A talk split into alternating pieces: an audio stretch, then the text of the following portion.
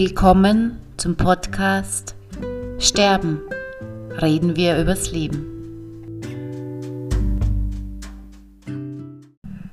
Violett ist in der Farbpsychologie die Farbe der Trauer, der Melancholie und der Verzweiflung.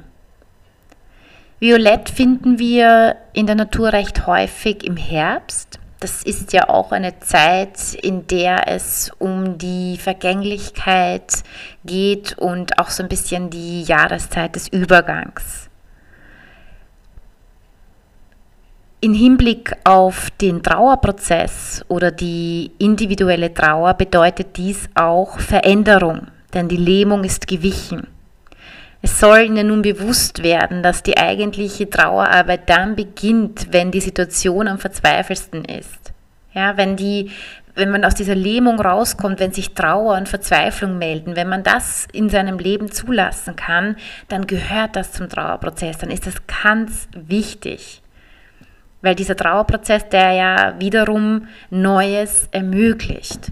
Und wir haben ja in der letzten Podcast-Folge die Farbe Schwarz besprochen, beziehungsweise das Märchen vom Schatzkästlein habe ich Ihnen vorgetragen, ähm, wo sie auch darauf hin, beziehungsweise der Hinweis, dass äh, Märchen ein Schatz sein kann und uns hilft auch uns zu öffnen und auch Neues zu entdecken, besonders vor allem auch in einer Lebensphase, wo alles ganz düster und schwarz erscheint. Wie gesagt, heute steht alles in der Farbe von Violett, die Farbe des Übergangs, auch des Herbstes. Viele Blumen, viele Früchte, Blüten tragen diese Farbe.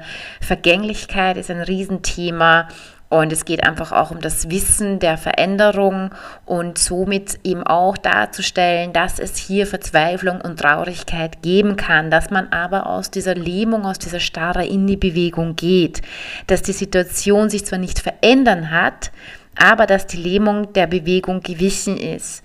Und auch wenn sich diese Bewegung zunächst in Verzweiflung äußert. Mitgebracht habe ich das Märchen Tränengrüglein. Auch hier, dieses Märchen, auch hier handelt es sich um das Thema Trauer nach einem Todesfall, dass diese Trauer in diesem Märchen zunächst, also wird darin zugelassen, also die wird zugelassen, wirkt aber auch zerstörerisch, wenn sie das Leben irgendwie total vergessen lässt.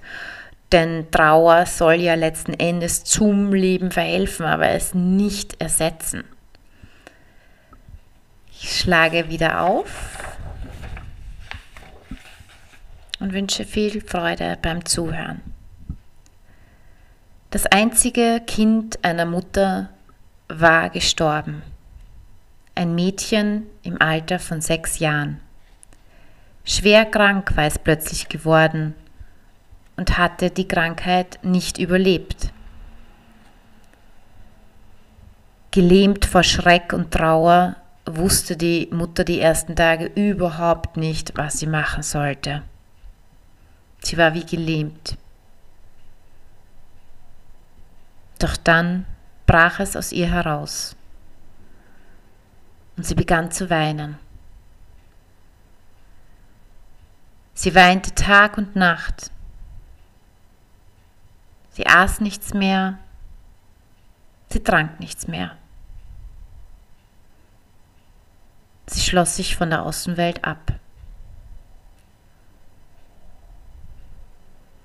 Mehrere Wochen ging das so. Dann eines Nachts hatte sie einen Traum. Ihr verstorbenes Kind stand am Ende ihres Bettes. In den Händen hielt es ein Krüglein. Liebe Mutter, sagte es. Es geht mir gut dort, wo ich jetzt bin. Ich fühle mich wohl.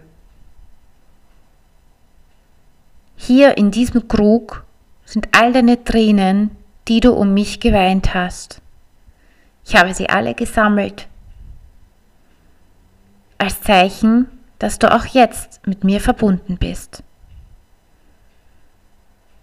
Der Krug ist nun voll Du brauchst nicht mehr zu weinen. Keine Träne passt mehr hinein. Dann verschwand das Mädchen.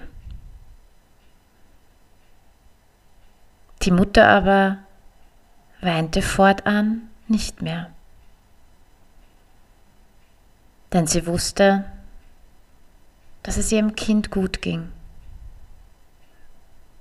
und dass ihre Trauer nicht umsonst war.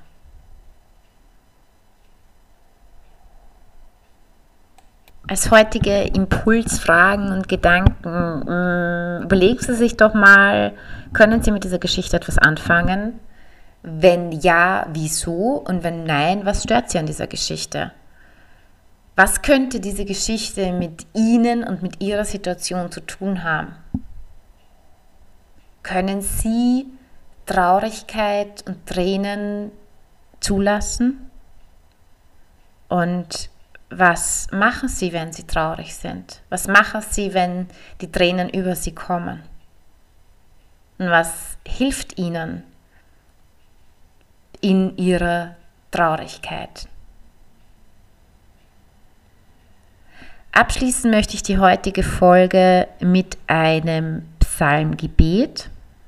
Es soll die Trauer stehen lassen als etwas, das in Gottes Hand und damit gewollt ist. Außerdem soll dieses Gebet auch das Märchen abrunden. Mein Elend ist aufgezeichnet bei dir. Sammle meine Tränen in einem Krug. Zeichne sie auf in deinem Buch. Ich habe erkannt, mir steht Gott zur Seite. So gehe ich vor Gott meinen Weg im Licht der Lebenden.